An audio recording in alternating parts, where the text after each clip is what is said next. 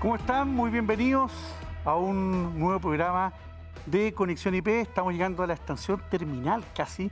Estamos en el capítulo 10 de este primer ciclo que estamos haciendo con Duna.cl y Pulso.cl y que ustedes pueden eh, ver en vivo como ahora o también después eh, revisarlos en las diferentes redes sociales y también en las páginas de Duna y Pulso. En este ciclo que estamos cada martes a las 12 hablamos de, innovación, de empresas, de alianzas público-privadas y hablamos también del futuro con la tranquilidad que podemos hacerlo en, este, este programa sin, eh, sin pelearnos con las cosas, sino que hablando con, de futuro. Y para quienes quieran eh, participar de esta conversación, este debate, recordemos que el último, el último bloque del programa intentamos compartir preguntas del público, lo pueden hacer a través de las redes sociales del programa, en conexión, arroba conexión IP, tanto en Twitter como en Instagram. Y a quienes están a través de la plataforma Zoom, lo pueden hacer también en el chat que está del programa. Hoy, como casi siempre, me acompaña don Gonzalo Restini. Bienvenido, Gonzalo, ¿cómo estás? Gusto saludarlo. Eh, un gusto estar acá, ya décima, décima estación, ¿eh? que pasa rápido el tiempo. Impresionante, ¿cómo pasa el tiempo? Impresionante. Oye, y, creo que es un, muy buen día para conversar de un tema que está en el centro de, muchas de las conversaciones de hoy día, que tiene que ver con el, no solamente con el país, sino con el mundo que queremos dejar a las futuras generaciones, en el entendido que vivimos en un mundo en que hay que producir cosas, pero hay que producirlo de la manera más sostenible posible, que es la, el término que se usa hoy día, minimizando así el impacto negativo en el medio ambiente, en, eh, el mundo en que vivimos. Y, para eso tenemos hoy día un, panel muy, muy interesante, muy, eh, variopinto además, así que vamos a partir presentándolo, si te parece. Y vamos a, vamos a comenzar con Lucía Mardones, que es Environment and Health, perdón, and Health and Safety Coordinator de PepsiCo Chile. ¿Tuvo bien el, cargo, Lucía? Eh, gerente de Conosur en sostenibilidad. está bien, perfecto. En castellano, pero, pero se entiende el punto. Lucía es ingeniera ambiental de la Universidad de Santiago con especialización en salud, prevención de riesgos. Y hoy lidera la agenda de sustentabilidad, medio ambiente y seguridad para PepsiCo en el Cono Sur. Entre sus proyectos más destacados se encuentran lograr la meta de Zero Waste to Landfill, que significa cero residuo vertedero, después nos va a contar de eso en las cuatro plantas de alimentos del Cono Sur, proyectos de energías renovables no convencionales con paneles solares tanto en Chile como en Uruguay, y pilotos de bolsas de almidón y madera plástica en distintos países. Gran responsabilidad entonces, Lucía, muy bienvenida a este panel. Gracias, gracias. Gracias a ustedes por la invitación. Bueno, y también nos acompaña en esta conversación doña Josefa Monge, presidenta ejecutiva del Sistema B Chile, eh, importantísima organización que vamos también a conversar eh, sobre ella y sobre lo que hace. Josefa, abogada de la Universidad Católica, tiene una especialidad en comunicación estratégica también en la Universidad Católica, es cofundadora directora de Cumplo y directora de ICLAS, ambas empresas B certificadas, también es directora de la Corporación 3x1 y el capítulo chileno del GSG eh, para la inversión del impacto global. Es presidenta ejecutiva del Sistema B Chile, como les decía, la corporación que reúne y coordina a más de 180 empresas B certificadas en el país comprometidas con el triple impacto económico, social y ambiental. Además, Josefa es miembro del Consejo Asesor del Compromiso País y del Comité Asesor por la Acción Climática del MMA. Bienvenida, Josefa. Muchas gracias, Juan Pablo, Gonzalo. Encantada de estar acá. Gracias por la invitación. Buenísimo. Y vamos con el, el muchacho hoy día que nos acompaña, Javier Irarrázaval, director de Políticas Públicas de la CPC.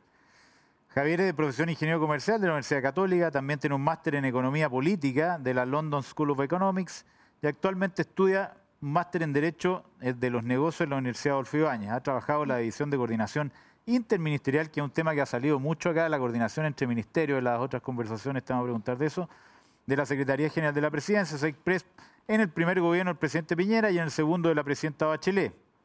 Hoy es director de políticas públicas de la CPC, la Confederación de la Producción y del Comercio. Bienvenido, Javier, a esta conversación. Bueno, y para hacer este programa hemos contado durante todo el ciclo con el apoyo de dos grandes empresas. En el ex abre la energía a nuevos usos para un futuro sustentable. Conócenos en enelex.com y síguenos en nuestras redes sociales. Y Mundo Verde de Banco Estado, productos y servicios más sustentables. Además, en esta ocasión en particular, nos acompaña PepsiCo, empresa de bebidas y alimentos presente en más de 200 países, creadores de importantes marcas como Lay's, Doritos, Chitos, Ramitas, entre otros, está presente en Chile desde hace 40 años junto a Evercrisp. La firma es el último en el último periodo avanzado a pasos agigantados en materias de sustentabilidad, en temas ligados al ahorro del agua, la utilización de energías no convencionales, como también la agenda diversidad y equidad de género estaba preocupado de decir Evercrisp bien porque me acordaba de mi juventud en Sábado Gigante donde la gente no podía decir la marca, era, era un, tema y era para ellos. Así que no sé si lo dije bien, pero parece que no. Gran concurso Sábado Gigante, gran concurso bien. histórico. Por lo menos yo no me acordé de don, eh, ¿cómo se llama? De don Manuel. De don Manuel. Nos tiramos el carnet de arriba de inmediato. Bueno, bueno partamos la conversación, eh, Josefa, a partir un poquito contigo, conocer tu mirada sobre, sobre el tema de la de la producción sustentable. ¿Qué, es lo que es este concepto que, suena, suena bien? Mm. Pareciera ser que las empresas, muchas se la creen, otras solo lo comunican. ¿Qué hay, ¿Qué hay de eso? ¿Tú ves un cambio relevante en el país en los últimos años en ese tema? Sí, fíjate que en el tema de la producción sostenible, bueno, lo primero que nos salta como al concepto es el tema eh, de la energía y los materiales que se combinan para producir un producto. Pero la verdad es que la sostenibilidad eh, es bastante más amplia. Necesitamos territorios sostenibles, comunidades sostenibles, talento sostenible, finanzas sostenibles. Eh, creo que es un concepto bastante más rico que el material, la energía que ocupaste, cómo reciclaste, cómo trataste los residuos.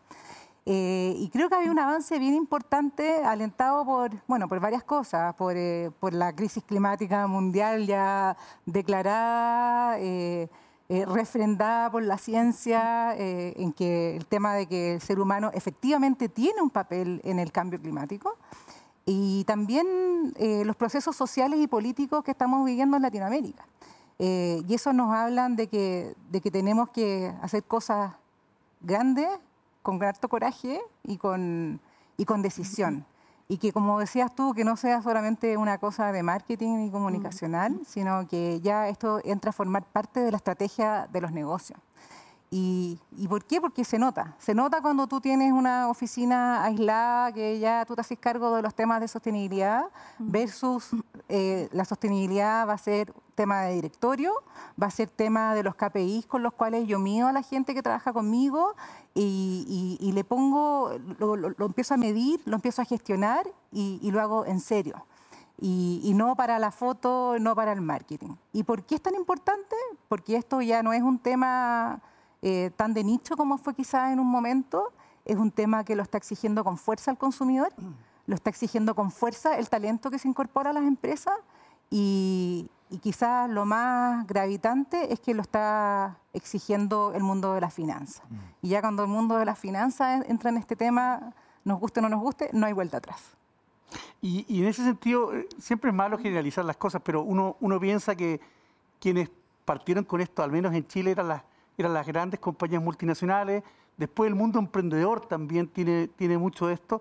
Pero si tú tuvieses que destacar de manera general, obviando la, eh, lo, que, lo que pueden ser justas o injustas las generalizaciones, ¿qué sectores tú ves más comprometidos con este, con este ámbito que cruza todas estas, estas variantes, estos pilares que tú señalabas?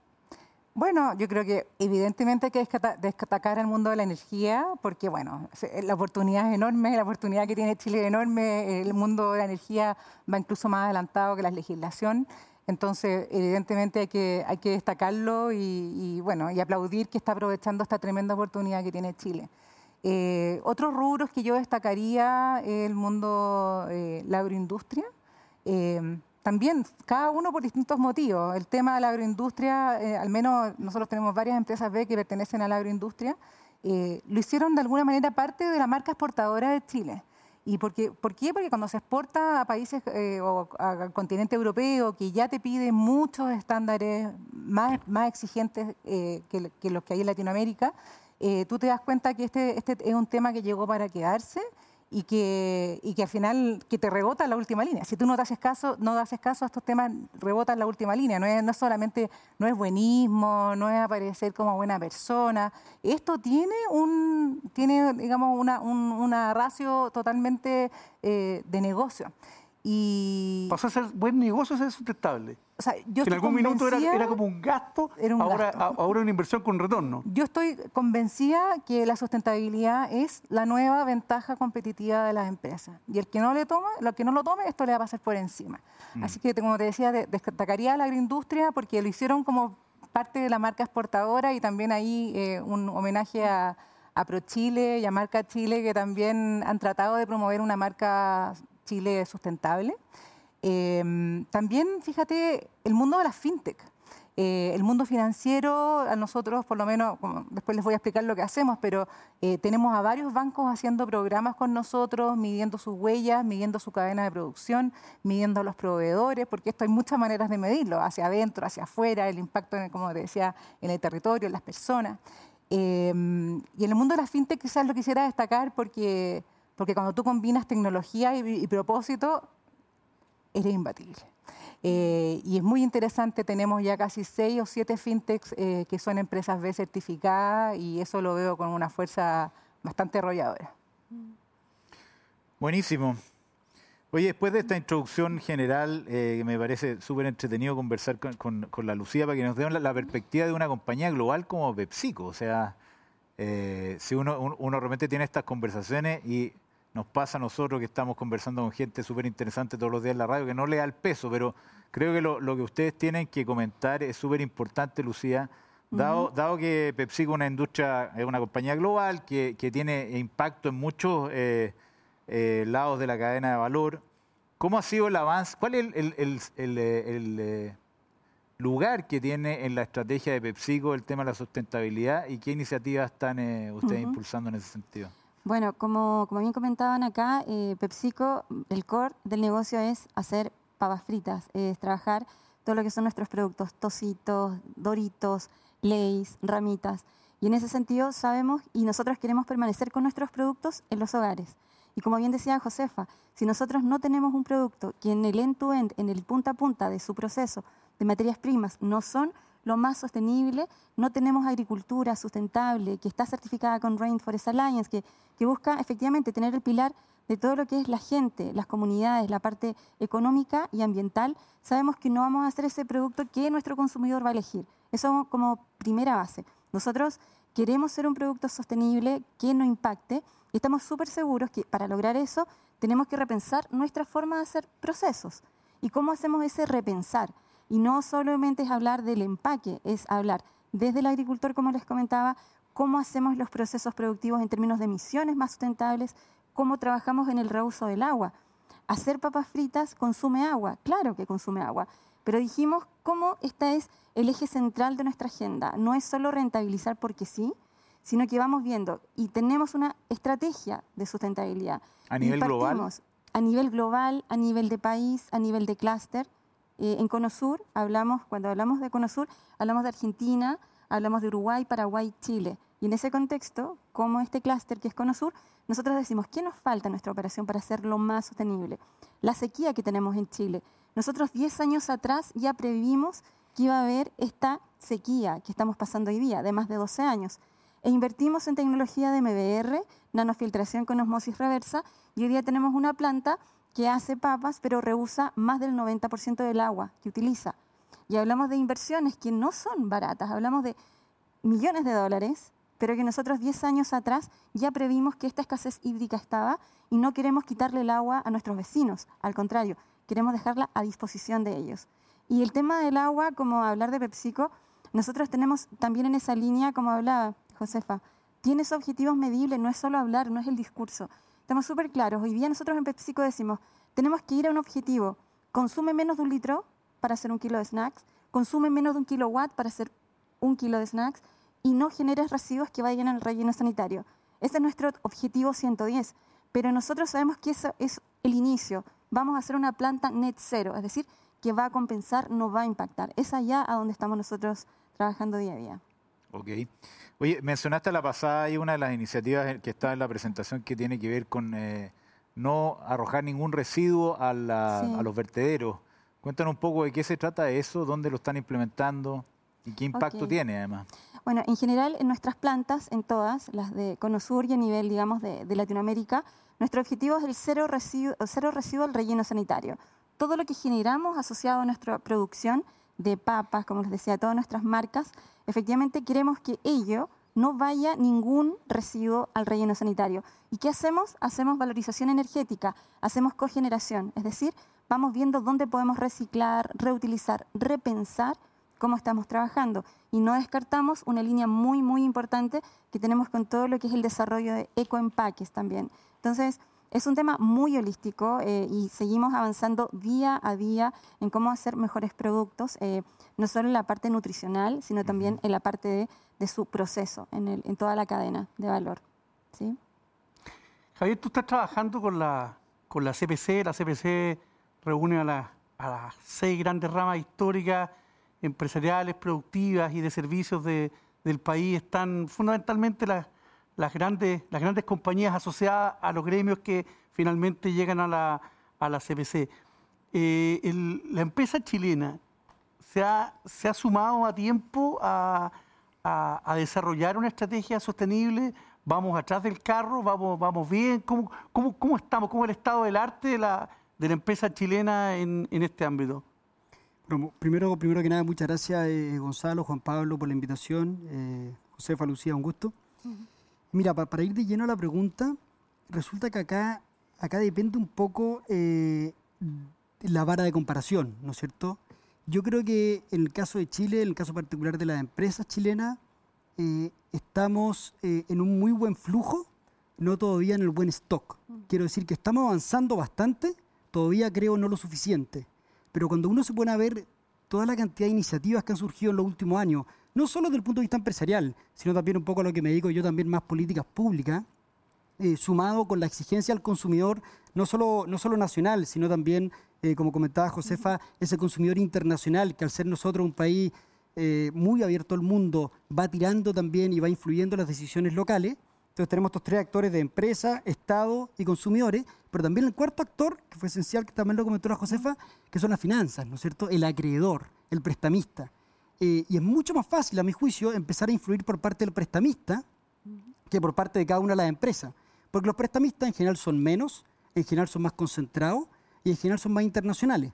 Entonces, al tener esas tres características, hace que, eh, dado que ellos reflejan eh, el apetito, por así decirlo, de sostenibilidad del consumidor, em, El inversionista, por así digamos, ¿no? decirlo, Te- Te refieres claro, más al inversionista eh, que al que, al y- que presta la plata. Exactamente, y, y por eso es que empresas como BlackRock, por ejemplo, Sí. eh, y así, y eso se refleja en fondos soberanos, en fondos de Hay una, pensiones. hay una moda por invertir en eh, eh, empresas sustentables. Y, y yo creo que va más allá de una moda, porque a diferencia de, de otras modas quizás que, que han ido y venido, Sí. esto es algo realmente de supervivencia, ¿no es cierto?, en, los próximos, en las próximas parece, décadas. sí. Entonces, algo que, que creo yo que va a venir para quedarse, al menos por un buen tiempo, al menos que se solucione este problema de cambio climático que, no- que no pareciera ser eh, previsible en las próximas décadas. No en nuestra vida, probablemente.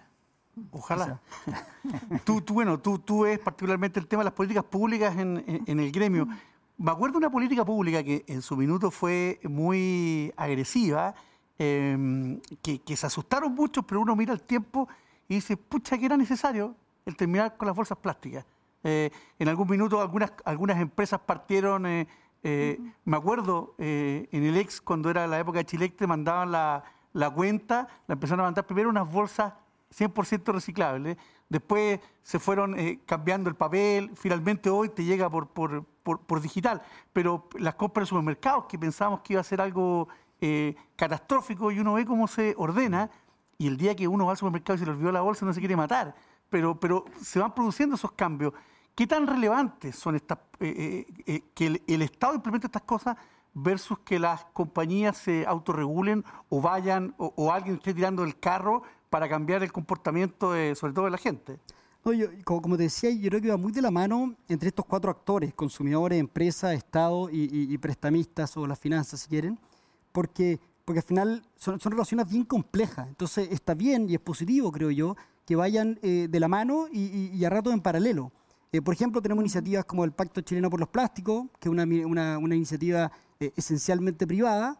Eh, tenemos los acuerdos de producción limpia de ecoetiquetado en el marco de la ley REP, pero también tenemos muchas iniciativas por parte del Estado, por parte de la autoridad, que creo que, que- que van a ser muy positivas y cuyos impactos se van a empezar a ver sobre todo a partir de este año o el próximo. ¿Por qué? Porque la mayoría simplemente se han aprobado en los últimos años. Por ejemplo, el- el- la ley REP, la ley de responsabilidad extendida al productor. Yo, yo quería empezar quizá un poco al principio con, con a qué nos referimos con producción sostenible. ¿A qué nos referimos con producción? Simplemente eh, en la cadena entera de valor hasta el final del producto. De eso se trata hacer cargo, ¿no es cierto?, la ley, la ley REP. Entonces esa ley es del 2016, pero, pero prioriza seis productos. De esos seis productos, solo se, se acaba de lanzar ahora en marzo el reglamento del segundo tipo de productos. Todavía quedan otros cuatro.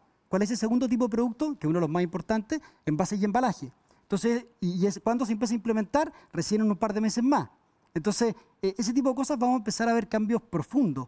O la ley de plástico de un solo uso, eh, o el proyecto de ley marco cambio climático, también se hace cargo de este tipo de cosas, o el proyecto de ley del Servicio de Biodiversidad y Áreas Protegidas, que, que también está avanzando bastante en el Congreso. Eh, hay una serie de, de políticas públicas que, que feliz de entrar un poquito más en detalle si se da el tiempo, que, que creo que van a empezar a cambiar eh, eh, la foto de, de la producción sostenible en Chile.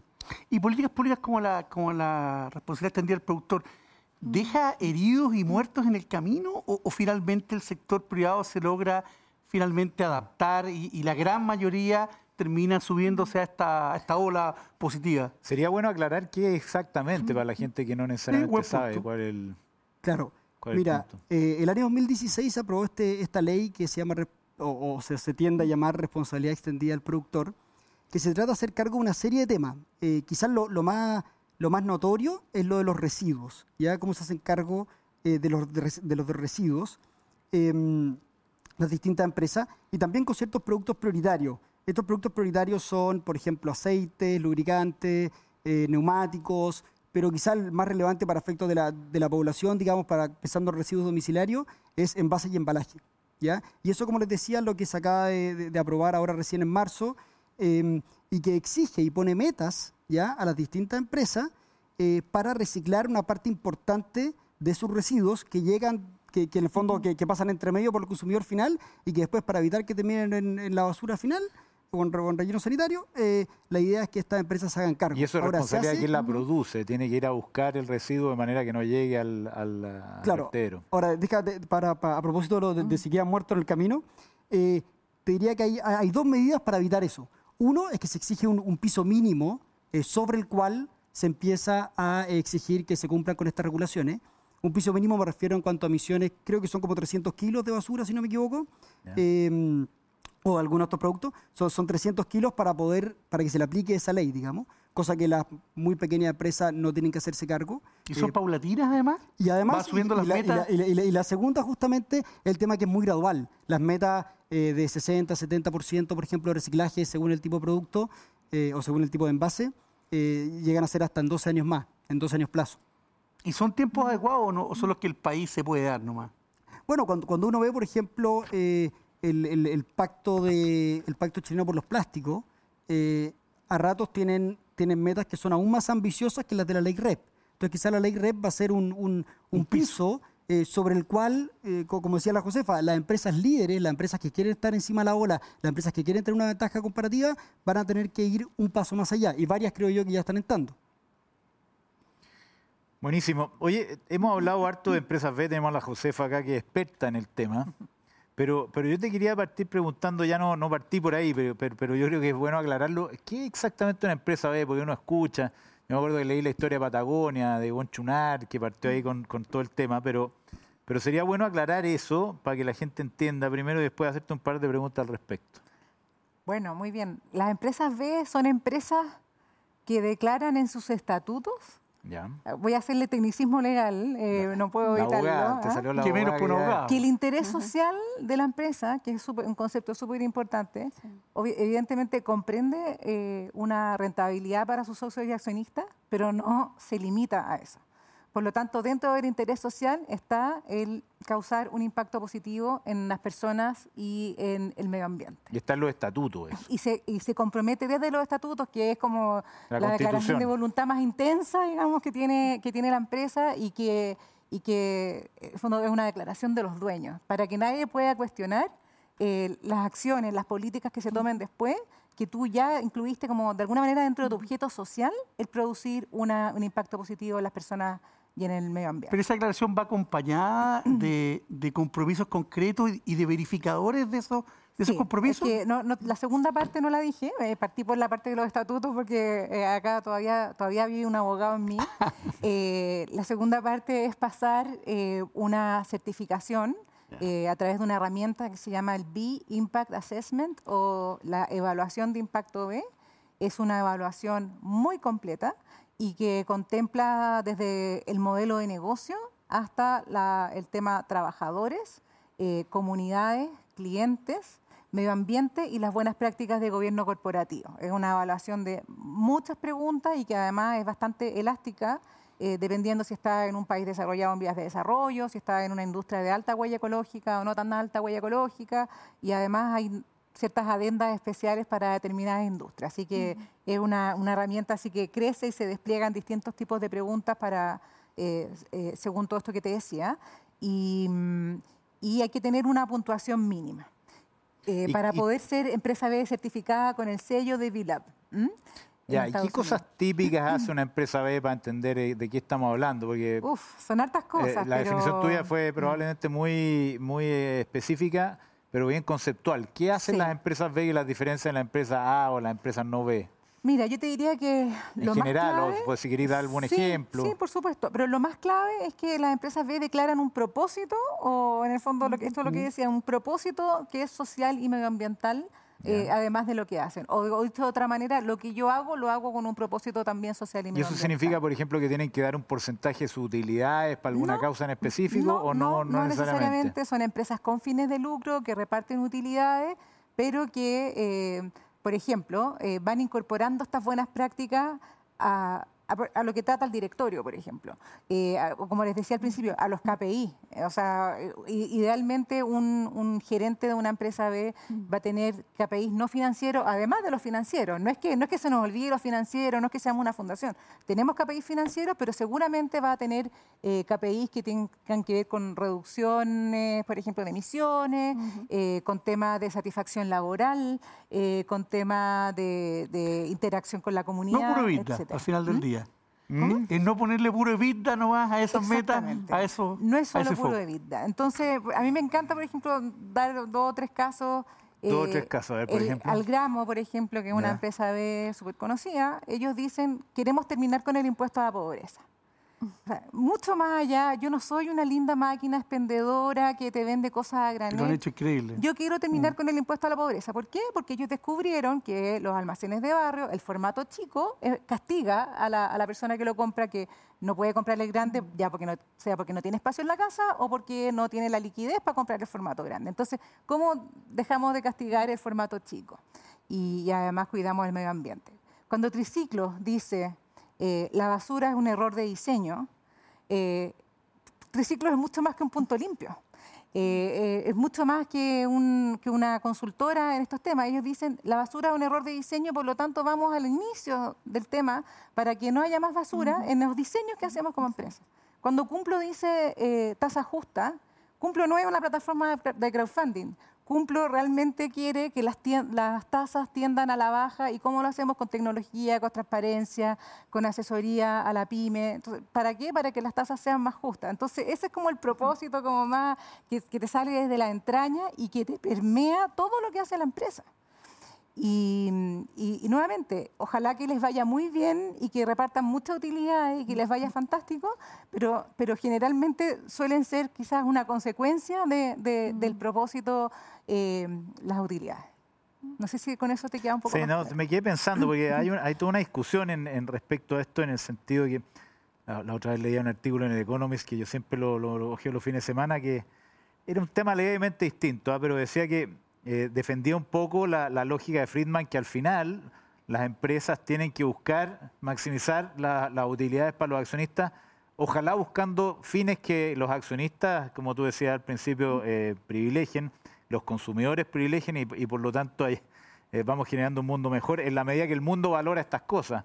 Porque Porque también, eh, eh, te, te- te- te- te comento eso a la pasada, también hay empresas cuyo propósito se ajusta mejor a una lógica B que otras empresas que les gustaría ser B, Mm. pero quizás vienen de un mundo más antiguo, antes que existiera el concepto, Sí, justo te y se tienen que ir adaptando. Muy, muy modernos, pero es que fíjate que esa dicotomía entre la sustentabilidad y la Yo creo que se ha ido borrando, ¿no? Yo creo que, menos mal, no sé si se borró, pero como que ya se integraron. Claro. O sea, ya hoy en día nadie te discute que un escándalo de gobierno corporativo o que un desastre ambiental pulveriza el valor de mercado de una compañía. Eh, entonces, claro, cuando, cuando Milton Friedman decía eh, la única responsabilidad social de la empresa es la maximización de la Sigue teniendo razón, quizás. eh, claro, pero, pero, cómo. pero ¿cómo? ¿A cualquier precio? Claro. Porque a cualquier precio eso te va a rebotar. Entonces, no sé, pues acá tenemos un amplio espectro de, de empresarios B, de todas las tendencias políticas y, y algunos muy sociales y otros más pragmáticos. Y al final todos suponen que esto es lo mismo. O sea, como que ya la vieron. La sustentabilidad, como te decía, a mi juicio, es la nueva ventaja Ya. competitiva y, y con- con o sea, con este propósito que, que es social y medioambiental, porque además, como dices tú, ahora eso sí es algo que te pide, a lo mejor cuando Patagonia partió, Sí, esto no era una un tema, rara. ellos fueron súper valientes, porque al final ellos fueron cambiando la mentalidad del consumidor y fueron cambiando la mentalidad Incluso eh, los inversionistas. de los inversionistas y del mercado. Entonces, claro, acá hay, hay un grupo de que es, que es activista empresarial, como les dice. Pero te Gonzalo llega Muñoz. gente, no sé, que conversa contigo y te dice, oye, yo me imagino a los directores diciendo, oye, tenemos que ser empresa B, sin necesariamente entender qué es lo que es eso, que te llaman y te dicen, oye, ¿cómo me hago empresa B? Porque tengo que estar... Muchísimo. ¿Te, sí. te llaman? Sí, por supuesto. ¿Y, qué- y cuál es la respuesta a un gallo como ese? ¿Qué No te, yo te digo, yo quiero ser empresa B mañana. ¿Cómo- ¿Cómo parto? ¿Cómo parte? Tómate la evaluación, haz la evaluación de impacto B, que es gratuita, confidencial, en línea, la puede tomar cualquiera, Ya. está ahí para cualquiera. Hazla y ve- cuéntame cómo te va. Porque ahí un poco tú dices, así viene la mano, estas son el tipo de preguntas. Y hay algunos que se ponen a leer y dicen, o sea, no tengo para cuándo, y se desaniman. Yo le digo, bueno, tenemos dos caminos de acompañamiento. Uno se llama el camino más B, aprovecho para pasar el aviso. El camino más B es un camino de acompañamiento, eh, porque toda empresa debiera medirse, incluso si no tienes ninguna intención en sacar el sello. Lo que no vamos a seguir Es como escáner. chapoteando e, e improvisando, como que no, me tinca que la sustentabilidad va para acá. ¿Sabes qué? Estas preguntas ya están requete revisadas, eh, eh, están integradas con el GRI, con el GRI, que es un típico de herramienta de reporte, están integradas con los objetivos de desarrollo sostenible, eh, además es una herramienta súper dinámica que va cambiando, mejorando los estándares. Entonces yo siempre les digo, mira, mídete y conversamos. Y después de medirte, si, quedaste súper desalentado, eh, ven a hacer un programa Camino Más B con nosotros, o bien un Camino de Mide lo que importa, que son, eh, es, una herramienta para medir cadenas de valor. Es decir, por ejemplo, cómo están tus proveedores o cómo están tus clientes. Eh, y, nosotros los acompañamos en eso. No es imposible.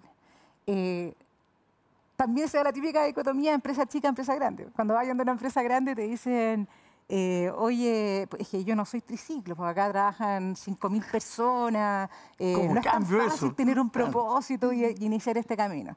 Y a veces vaya la chica y me dicen, oye, pero si yo no soy una empresa que está en bolsa, tenemos tres gatos, nos cuesta un mundo hacer la evaluación, esta cuestión igual requiere cabeza, requiere HH o HM. ¿ah? Eh, entonces, al final tú te das cuenta que esto es mucho de propósito. Hay empresas con, donde trabajan, como te decía, tres gatos con un propósito notable. Claro. Y otras empresas grandes que teniendo todos los medios, todas las personas, eh, como que no se animan. Esto es mucho, mucho, mucho de, de- de Liderazgo. coraje. Y, pero yo creo que lo que, lo que debe quedar súper claro es que nadie debe dejar de medirse. Porque si no, eh, o sea, vaya a llegar tarde. Vaya Seguro. a llegar tarde. Se va a ir la y- micro. Se te va a ir la micro. O sea, este es un tren que ya salió. Van unos pocos carros ahí que todavía nos podemos subir, pero es un, es un tren que ya salió. Lucía, hay un, eh, una- una- uno de los temas de la, de la producción sostenible, obviamente, que es el ambiental, quizá el que más se le viene a la gente a la cabeza, teniendo claro que hay muchos más, como hasta el económico-financiero, el, el- el interno con los empleados. Pero pareciera ser que estamos viviendo hoy un, un círculo virtuoso en, en el tema energético, particularmente en Chile. Tú que tienes responsabilidad en el Cono Sur, eh, ¿ves una diferencia de lo que está pasando aquí en Chile por porque la naturaleza fue generosa ah, con, eh, con las energías eh, renovables, no así con, la- con las otras, y estamos viendo como un boom. Anoche, ayer la tarde conocíamos los últimos precios en, en licitación de energía, pero históricamente, históricamente bajos. ¿Cómo ves ese componente específico de cara a, la producción sostenible, desde el punto de vista medioambiental y particularmente con lo energético? Bueno, en general la- el campo energético hoy día tiene un rol, como bien dices, fundamental para abaratar costos de procesos. Eh, y claramente Chile, yo creo que es uno de los países, eh, hablando del Cono Sur junto con Uruguay, que tiene, a ver, en términos de, de riquezas, Chile, cómo ha ido experimentando, cómo ha ido desarrollando energías. Hablamos de plantas de hidrógeno, hidrógeno verde, la energía solar fotovoltaica. Chile o sea, es uno de los referentes a nivel mundial Sí, respecto a cómo ha uno. sabido encarar ese costo de matriz energética muy, muy contaminante. Ha ido a ver. Entonces, hoy día estamos pensando en hidrógeno verde, estamos viendo energía térmica, solar. Entonces, Chile, en términos de Eólica. per- eólica, para que los campos que tenemos, es enorme. Por otro lado, la dicotomía es los incentivos, ahí hablamos de la parte social, los incentivos gubernamentales para poder apalear y apalancar. Hoy día yo creo que nos falta mucho si nos comparamos con Uruguay. Uruguay tiene muchos incentivos eh, tributarios a las empresas que promueve mucho más el uso de las energías renovables a menor escala que a mayor escala. Yo creo que esa es, es una de las cosas que también mueve, pero eh, claramente el desarrollo de esa línea energética posibilita mucho a Chile para poder pensar qué puedo hacer. Flota eléctrica, hoy día vemos el parque público de buses que son eléctricos y si lo movemos a la parte privada, particularmente hoy día en PepsiCo, estamos súper atentos a eso y estamos indagando en todo lo que es diversificar nuestra flota. Sabemos que nuestra cadena logística obviamente impacta en lo que son emisiones de CO2. Entonces, ¿qué estamos desarrollando? Estamos haciendo y piloteando compra de flota eléctrica para minimizar ese impacto energético en, nuestro, en nuestra cadena. Eso es súper primordial. Después también estamos viendo qué otras tecnologías podemos utilizar dentro de pla- plantas y es así que, por ejemplo, Planta Cerrillos tiene más de 700 paneles solares dentro de su operación para abastecer de consumo eléctrico, o sea, lo que es proceso, iluminación. Eh, y es así también como movemos y exportamos estas prácticas a Uruguay, en Argentina, también cómo trabajamos ese nicho energético que sabemos hoy día el cambio climático viene asociado por las emisiones. Entonces, en general es un desafío, yo creo que es una jornada que sigue día a día de desarrollar tecnología, probar en la industria. Yo creo que necesitamos capital humano.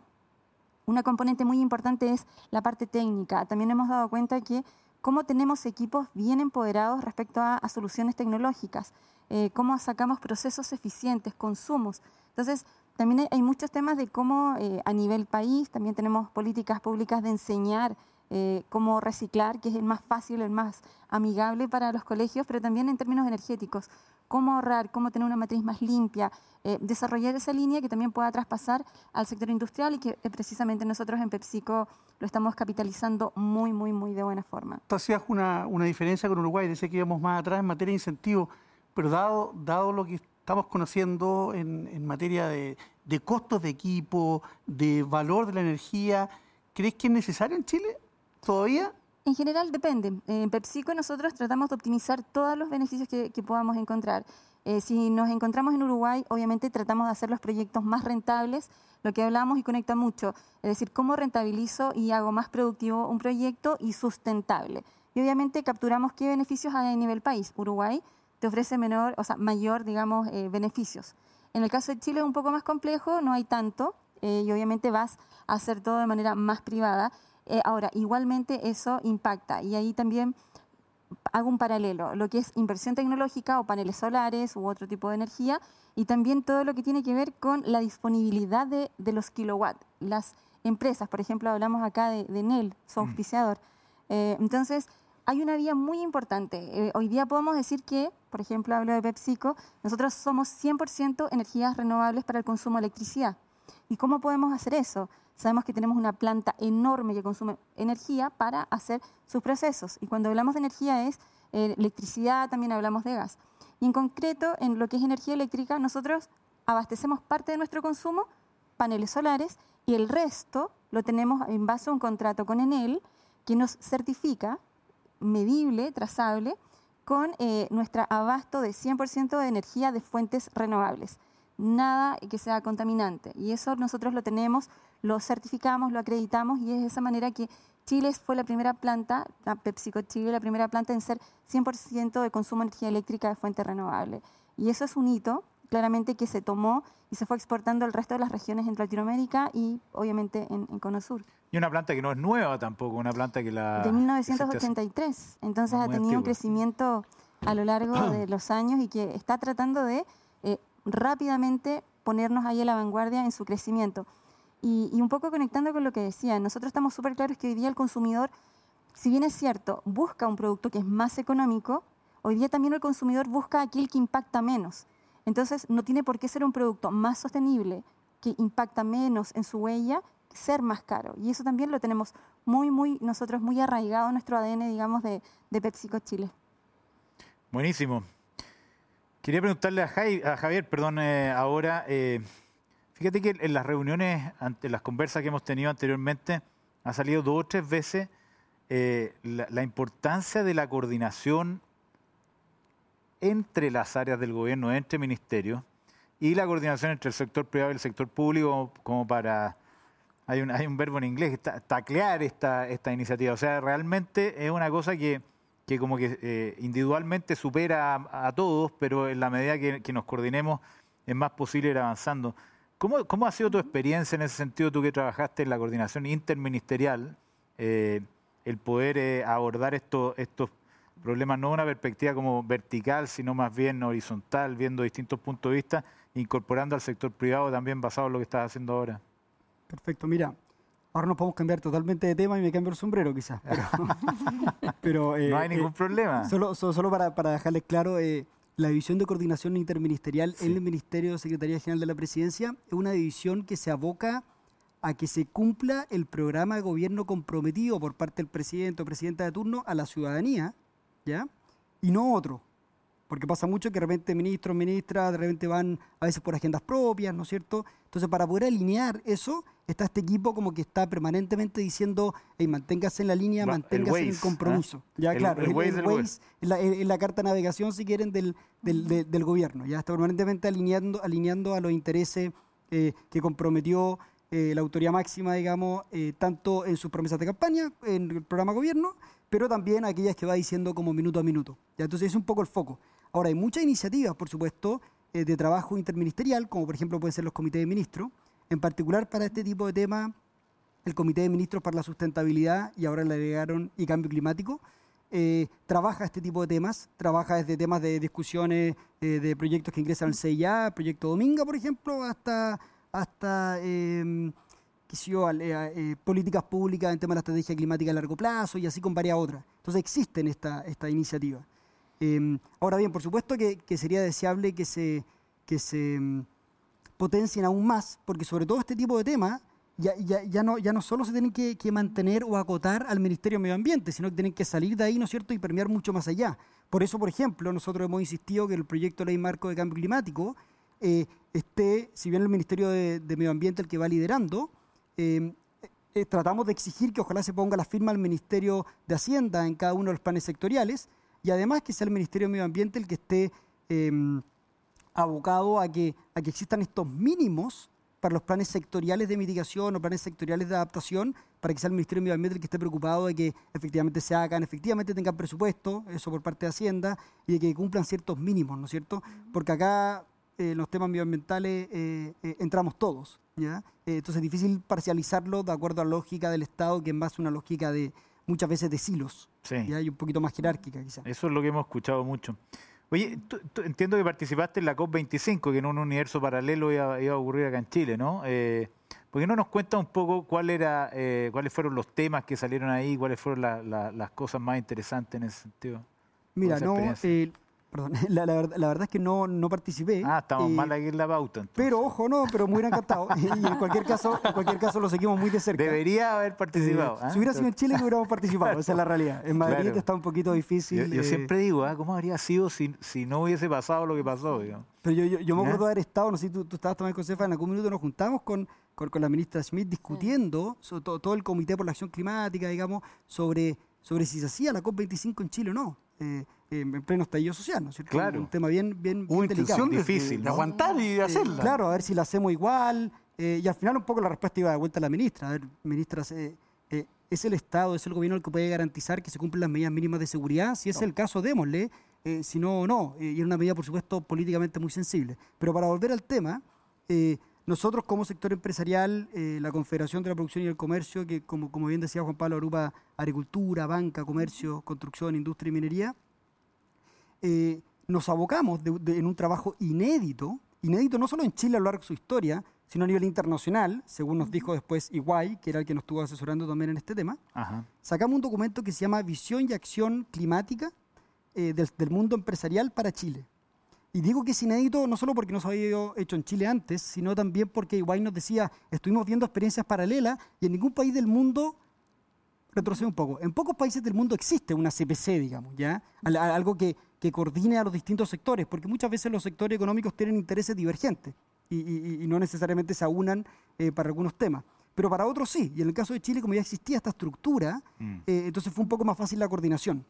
Pero además existía el ímpetu y la urgencia de que como venía la COP25 y todos los temas medioambientales y de la sostenibilidad en general se relevaron mucho más aún, entonces nosotros decidimos lanzarnos con este ejercicio, que finalmente, producto del estallido social, lo terminamos lanzando en marzo del 2020.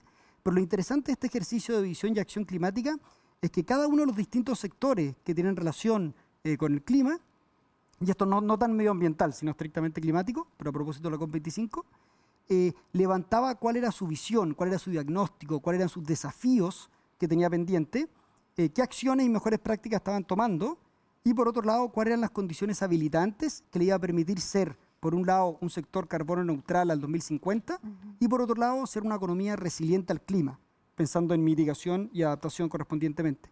Entonces fue un primer ejercicio, un, un kick-off de lo que es la discusión en temas medioambientales y en particular en temas climáticos a, nivel empresarial transversal en Chile y creo que, y por supuesto muy alineado, ¿no es cierto?, siempre con, con, el concepto del triple impacto, ¿no es cierto?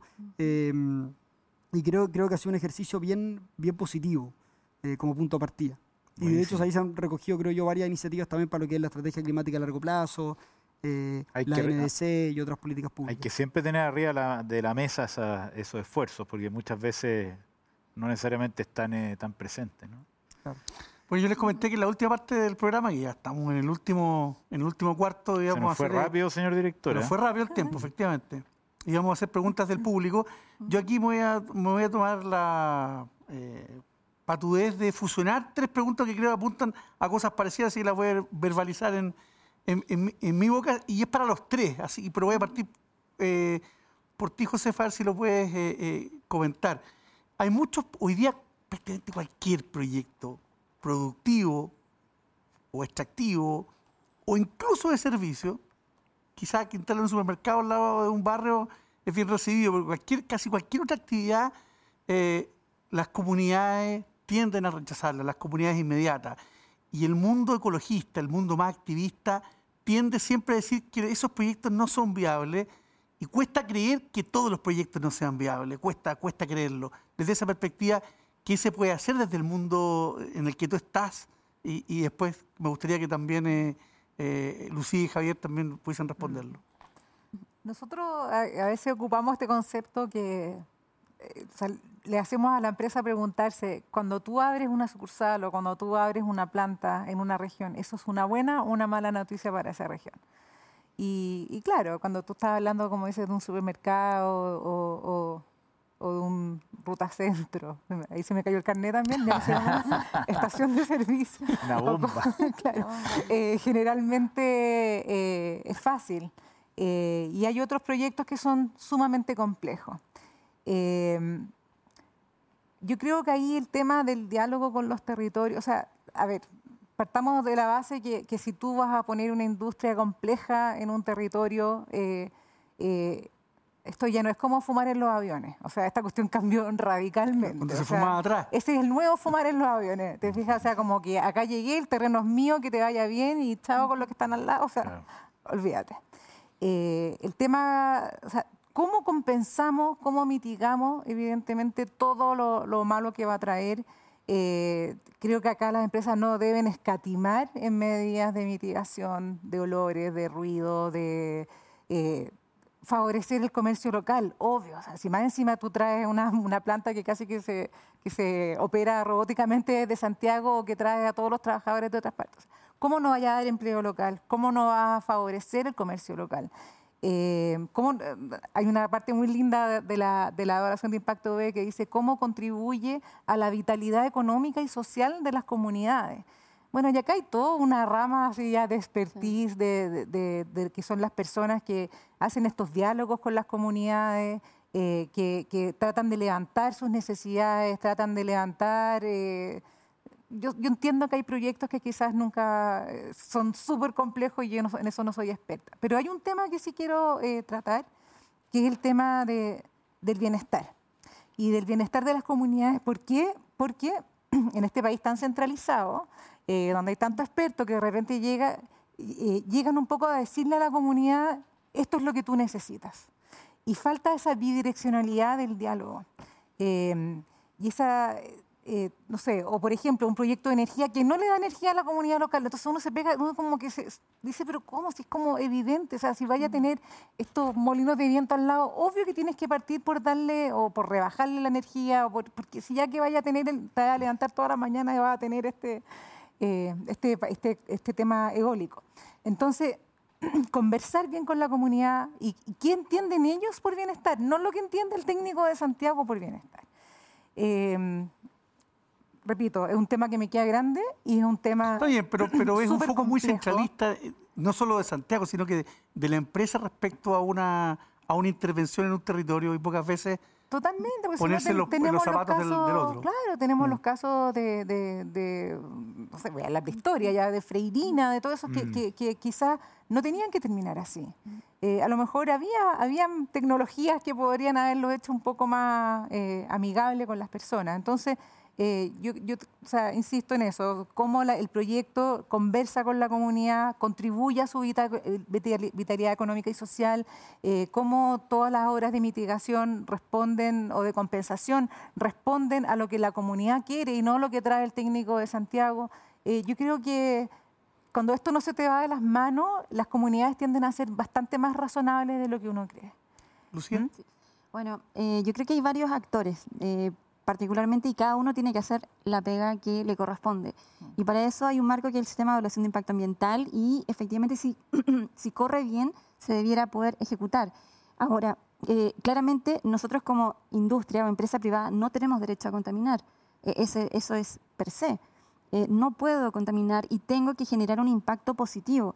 Y ahí confluye todo lo que dice Josefa. Es decir, si yo voy a instalar una industria o de, de las características que, se, que sea, efectivamente tiene que generar impacto positivo a las comunidades, insertarles trabajo, eh, generar un espacio, parques. O sea, yo creo que en la medida que tengamos muy claro que todos los actores hacen lo que deben hacer de manera ordenada y sistémica, no debiéramos tener, digamos, esos bloqueos a veces de, de una comunidad que no quiere, no quiere, no quiere, pero también entender el por qué. Entonces, los tiempos y los procesos tienen que ocurrir. Hay un marco, por cierto que lo hay, que es estatal y que debiera funcionar y obviamente quienes están liderando el proyecto eh, es un tema de conciencia también y, y, de responsabilidad. Yo creo que ahí es un tema de, de, valor y responsabilidad ambiental hacia el futuro. El tema es que no tenemos derecho a contaminar. Javier. Eh, sí, yo, yo bueno, tengo la ventaja de responder último, entonces al caso probar un... a veces es más difícil Oye, también. Está anotando unas cosas que deben ser bastante contundentes, ¿no? Eh, que, quiero, quiero, quiero, aprovechar de verlo como un poco en mi rol, aquí vuelvo como CPC, no ya como ex funcionario público, pero eh, eh, me, me, toca ver como políticas públicas bien transversales. entonces a veces da, da, da una visión quizá rica de las cosas. Entonces quería enumerar nomás algunas políticas públicas que, que tocan estos temas desde distintos puntos de vista. Uno, eh, la Política Nacional de Ordenamiento Territorial. Eh, en, un, poco tiempo más, en meses o máximo uno o dos años más, eh, vamos a tener que empezar a establecer los planes regionales de ordenamiento territorial. Que esos van a ser muy desafiantes, porque esos van a poder establecer la, la vocación productiva de cada una de las regiones. Entonces, cuando uno tiene algunos proyectos que quizás tienen impactos locales, pero beneficios más que nada nacionales, por ejemplo, una línea de transmisión eléctrica. Todos creemos, dado que en Santiago son los grandes centros de consumo, o en Valparaíso, o en Concepción, bueno, las líneas de transmisión eléctrica tienen que llegar hasta esos centros, ¿no es cierto?, de consumo. Pero muchas veces tienen que pasar por distintas comunidades, ¿no es cierto? Entonces eso, eso da un beneficio nacional, sí. pero muchas veces tienen impactos locales, o así con puertos y así con muchas otras cosas. Entonces, ¿Cómo abarcar eso? Bueno, los planes regionales de ordenamiento territorial van a ser un tremendo desafío, porque ahí el gobernador regional, que ahora sí va a estar al, algo más empoderado y no necesariamente vinculado Y con más a nivel nacional. probablemente en ese minuto. Eh, claro, y no, y no necesariamente va a ser con, con- con el gobierno de turno, digamos, va a estar alineado con el gobierno de turno, y si va a poder defender más genuinamente los intereses regionales, va a ser un desafío, porque cómo coordinar esos costos regionales con beneficios nacionales. Eso, eso va a ser un, un tremendo desafío eh, que viene y de los cuales estos planes se tienen que hacer cargo. Así también eh, es necesaria una descentralización efectiva, ¿no es cierto? Un poco de la mano de estos gobiernos regionales.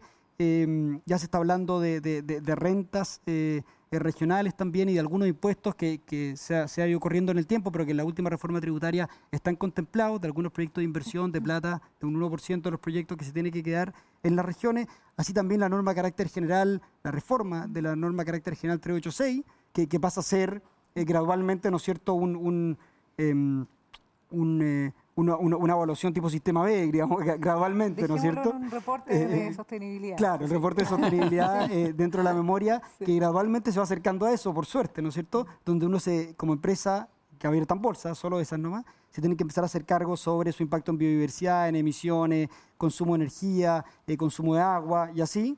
Eh, lo mismo con el proyecto de ley marco cambio climático, que establece normas de emisión de gases de efecto invernadero. Eh, y por último, eh, y, lo comentó Lucía en algún minuto, eh, con respecto al CIA, eh, Bachelet II, hacia fines de su gobierno, 2017-2018, eh, creó una comisión asesora presidencial de reforma al sistema de evaluación de impacto ambiental, donde estuvieron convocados empresarios, comunidades, ONG, etcétera, funcionarios de gobierno también, por cierto.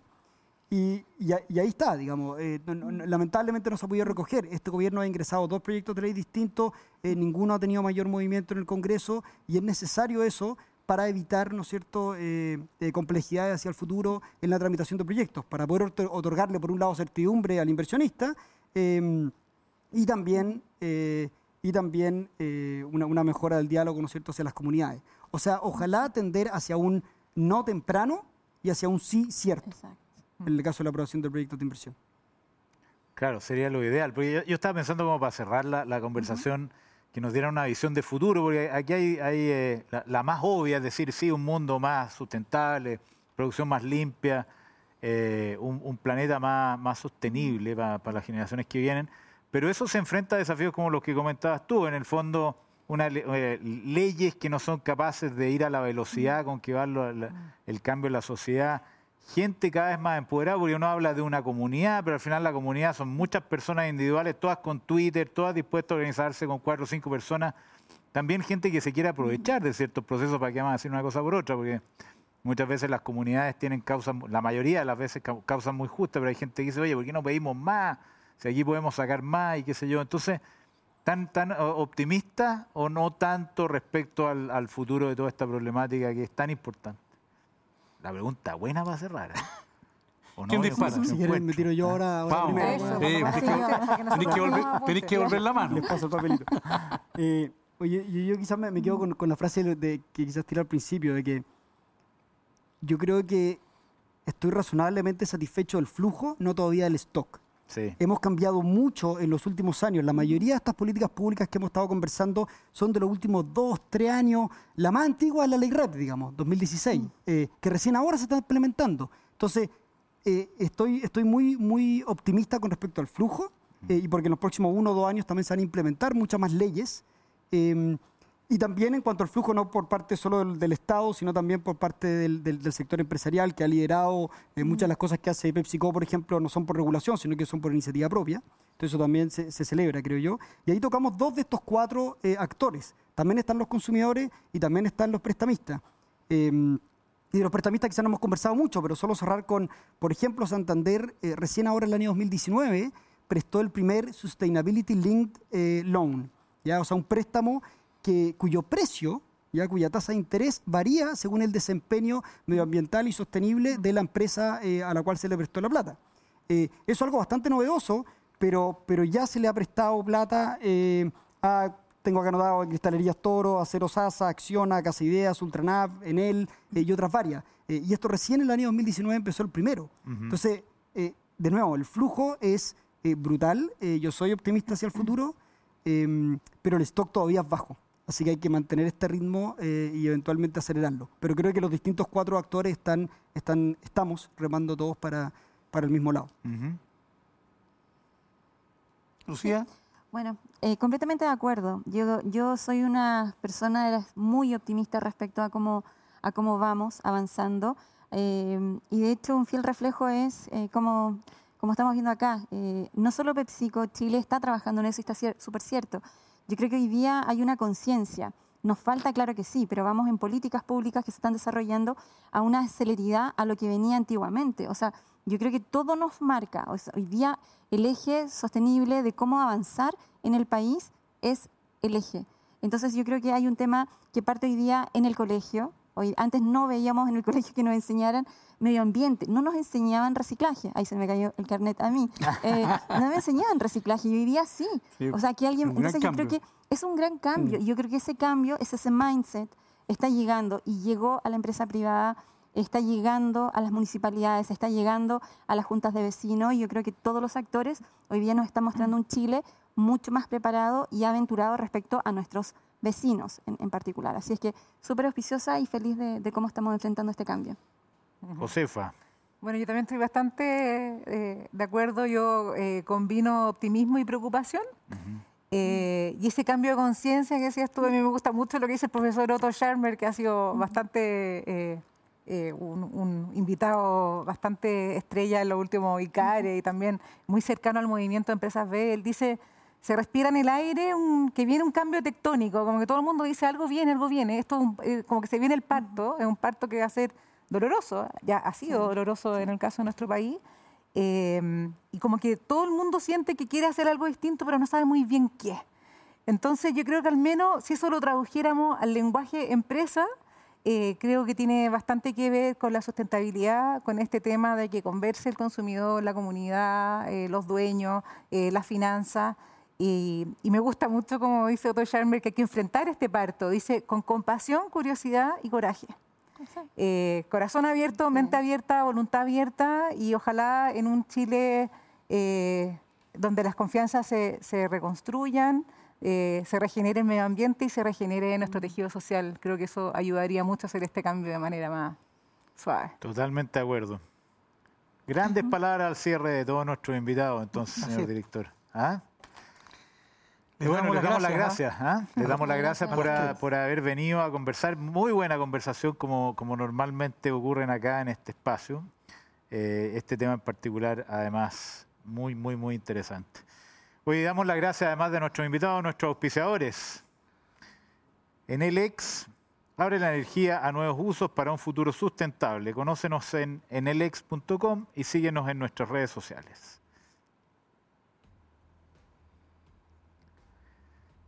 Mundo Verde de Banco Estado, productos y servicios para un mundo más sustentable. Y en esta ocasión entonces PepsiCo también, que nos acompañó en, esta ocasión empresa de bebidas y alimentos con eh, presencia en más de 200 países, creadores de importantes marcas como Leis, Dorito, Chito, Ramita, entre otros, presente en Chile hace más de 40 años junto a, señor director, El Cris.